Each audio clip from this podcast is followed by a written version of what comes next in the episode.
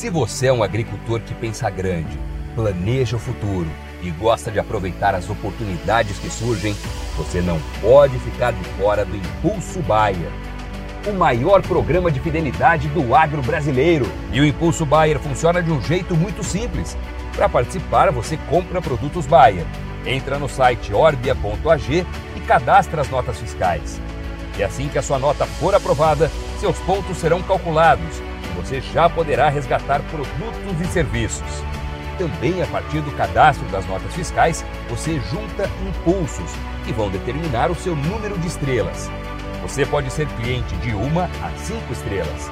Quanto mais produtos Bayer comprar, maior será sua classificação e mais benefícios você acessa, como entrada gratuita em eventos, viagens exclusivas e acesso a soluções que vão alavancar o seu negócio.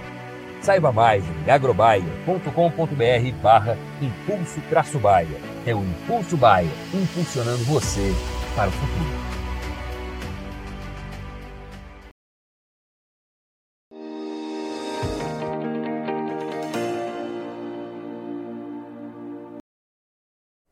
Olá, você que nos acompanha aqui pelo Notícias Agrícolas. Eu sou Letícia Guimarães e a gente começa agora mais um boletim para falarmos sobre o mercado do boi gordo.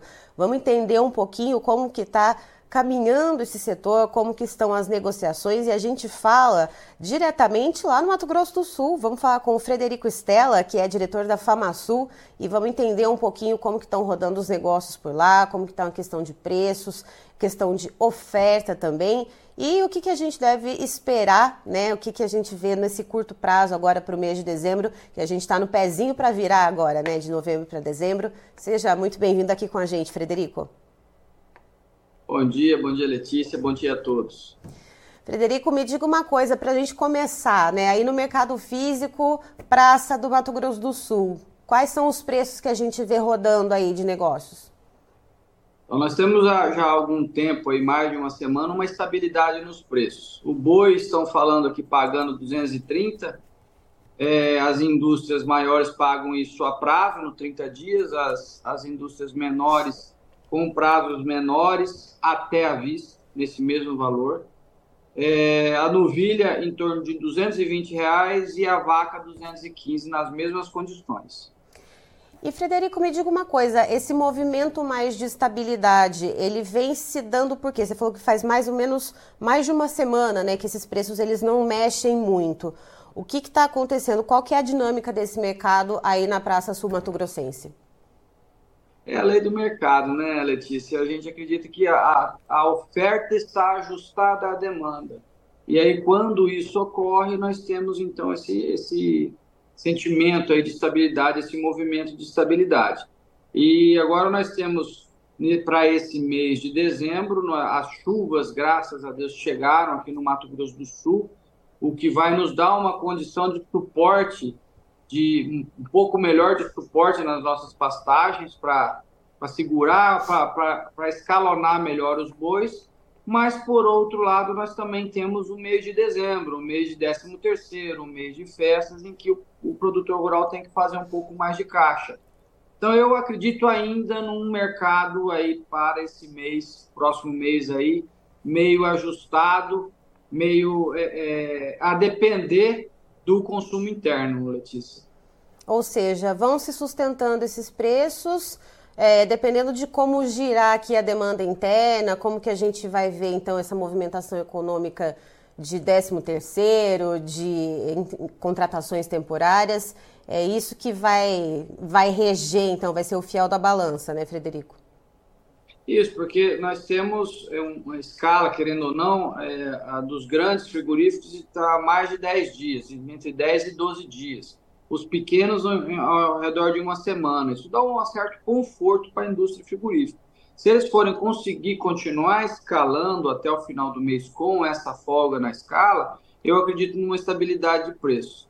Agora, se a escala começar a encurtar, ou se as encomendas de carne para o final do ano, é, para as festas de final do ano começarem a aumentar, e eles tiverem que entrar com mais agressividade no mercado, talvez nós tenhamos aí alguma coisa positiva para a arroba.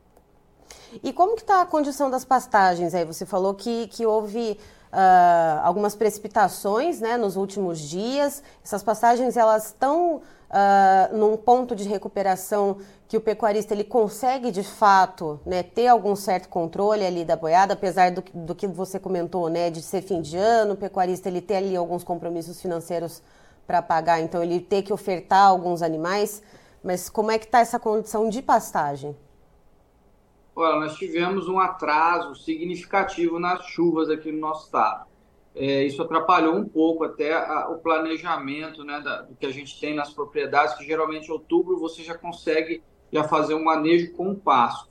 Então, mas a tendência agora é, a gente olhando as previsões, a gente tem uma, uma, uma tranquilidade maior em relação a isso. Então, em relação a pasto, nós estamos, não estamos folgados ainda, mas a gente olhando logo ali na frente já pode podemos nos planejar aí para contar com o pasto, sim, para a gente poder fazer esse escalonamento e essa melhor, né, apacentar melhor os, os, o nosso gado no pasto mesmo, que é o forte do Mato Grosso do Sul. É, a gente tem essa questão do pasto. Eu queria conversar também com você a respeito do confinamento, né? A gente, é, como que ficou essa questão da oferta de bois confinados? O que, que a gente tem entrando agora no mercado? Não é nada significativo, né? É, é, nós tivemos uma quebra na, lá por agosto, setembro, o preço do gado estava muito ruim, não fechava a conta para confinamento, nem confinamento é, caseiro, vamos dizer assim, próprio, nem para boitel.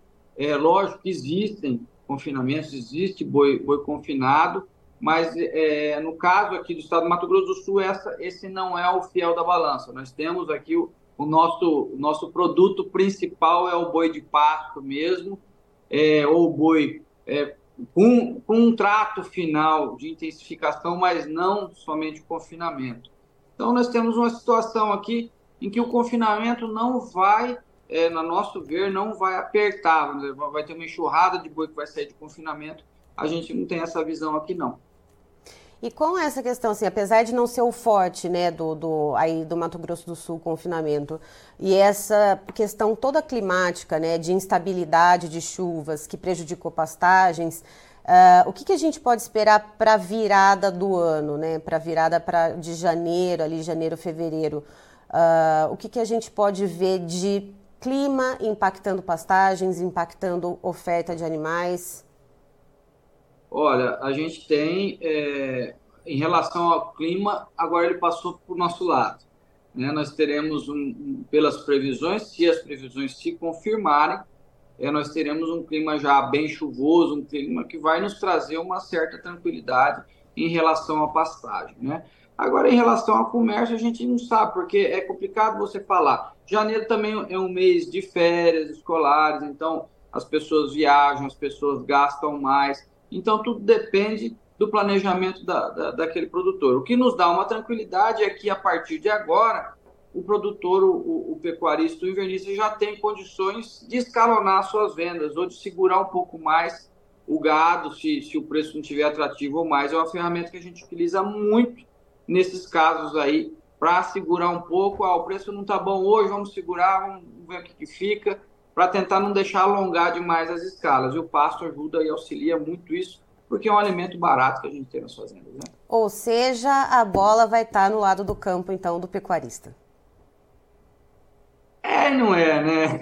O mercado é soberano. Se a gente não tiver um consumo aquecido nesse começo do mês, aí a, a, a demanda também é, é, fraca, então não adianta você ter uma oferta mais enxuta se a demanda também não, não corresponder, né? Não, não, corresponder. Então, a gente depende muito mesmo, o fiel da balança é o mercado. E por falar em mercado, vamos falar um pouquinho de mercado externo, Frederico. Amanhã, dia 1 de dezembro, a gente tem os resultados do encerramento para o mês de novembro das exportações de vários produtos agrícolas aqui do Brasil, né? E você que acompanha Notícias Agrícolas pode checar aqui por volta das três, três e meia da tarde uh, essas traduções desses números todos, né? De como que foi então o desempenho de vários mercados agropecuários do Brasil para exportação. Mas falando especialmente de carne bovina, quais são as expectativas que a gente tem para esse mês de novembro, Frederico?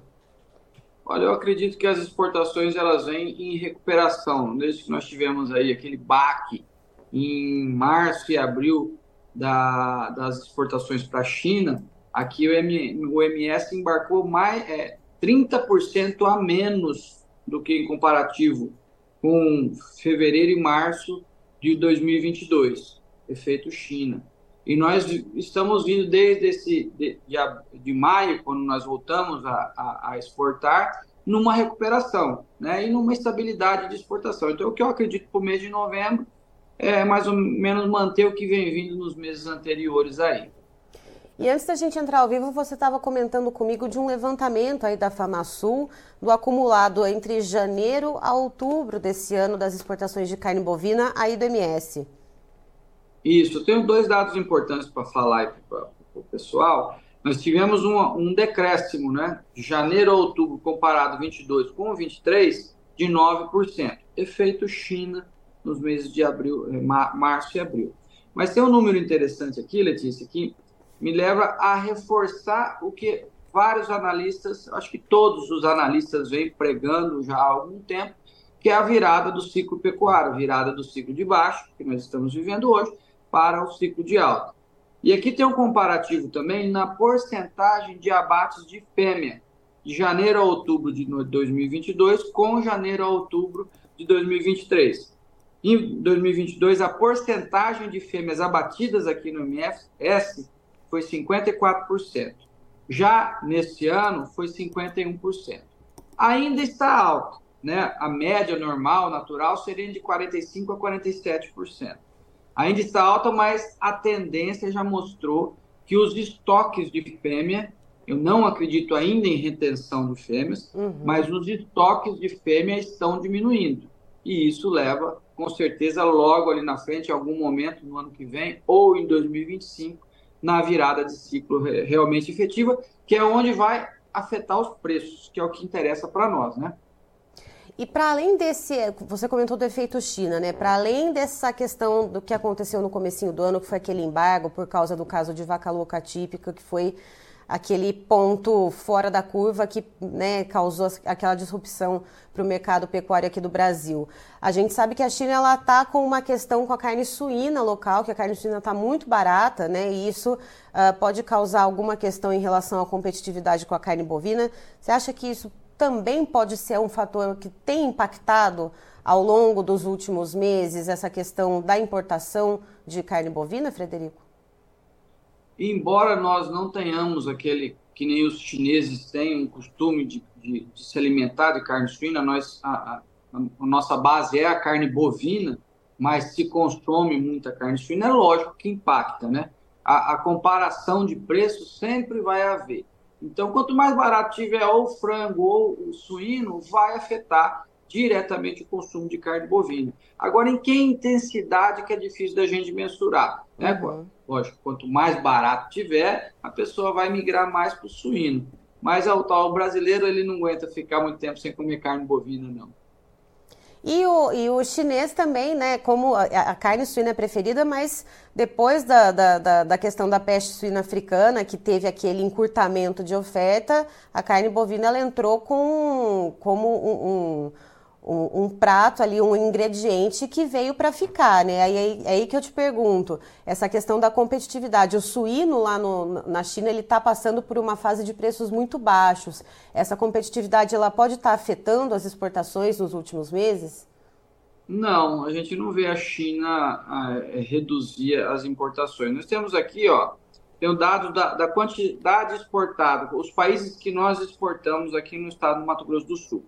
A China, ela continua em primeiro lugar, né, comprando nossa carne, só que ela reduziu, com 26% do total exportado do estado do Mato Grosso do Sul, 26% é para a China. Uhum. Só que esse número é 24% a menor do que foi para o ano passado. Mas eu coloco esse número muito mais em relação ao embargo que aconteceu no começo do ano Sim. do que a competitividade com a carne, com a carne suína e chinesa. Tá certo. Frederico, muito obrigada pelas informações. Você e o time da FamaSul são sempre muito bem-vindos aqui com a gente no Notícias Agrícolas. Eu que agradeço. Bom dia a todos. Tá, então, tivemos com o Frederico Stella, que é diretor da FamaSul, nos contando um pouquinho sobre como que está o mercado pecuário lá no Mato Grosso do Sul. Ele contando então do viés de estabilidade que já vem uh, um pouquinho mais de uma semana nos preços da arroba bovina por lá no mercado físico, então gerando em torno de 230 reais arroba do boi, 220 da novilha, 215 da vaca. E ele explica que a tendência é que esse viés mais lateralizado de preços deve continuar por esse mês de dezembro, a depender de como vai reagir a demanda interna. Mas, claro, é, mesmo que a demanda interna reaja de maneira mais positiva, que a gente sabe que agora no final do ano existem as contratações temporárias, existe o, a, o recebimento dos 13 terceiros salários, uh, essa reação de preços ela não deve ser explosiva, segundo o Frederico. E tem também a questão da recuperação das pastagens com as últimas chuvas que têm caído lá pelo estado. Então, de acordo com ele, é, isso dá um pouco ao pecuarista mais a chance de conseguir ali segurar um pouco mais o boi a pasto, mas ao mesmo tempo a gente sabe que o mês de dezembro é um mês que o pecuarista ele precisa cumprir com alguns compromissos financeiros, então por isso que a gente deve ver esse viés mais de estabilidade nos preços, segundo o Frederico Stella, que é diretor da FamaSul. Por falar em preços, Christian, por favor, os preços na tela. Vamos lá então, vamos ver como é que estão os preços na Bolsa Brasileira, os preços futuros para o boi gordo na B3. Dezembro de 2023, a gente vê então uma levíssima queda, quase estabilidade de 0,04%, valendo R$ 248,20. Janeiro de 2024, a gente vê uma tímida alta de 0,08%, valendo R$ 249,10.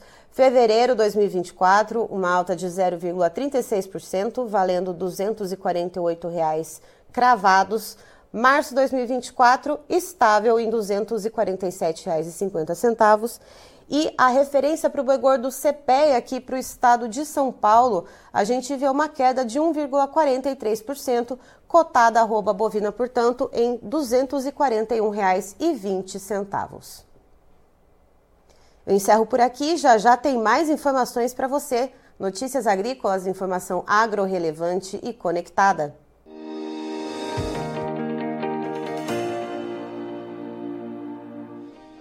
Se inscreva em nossas mídias sociais. No Facebook, Notícias Agrícolas. No Instagram, arroba Notícias Agrícolas. E em nosso Twitter, arroba Norteagri.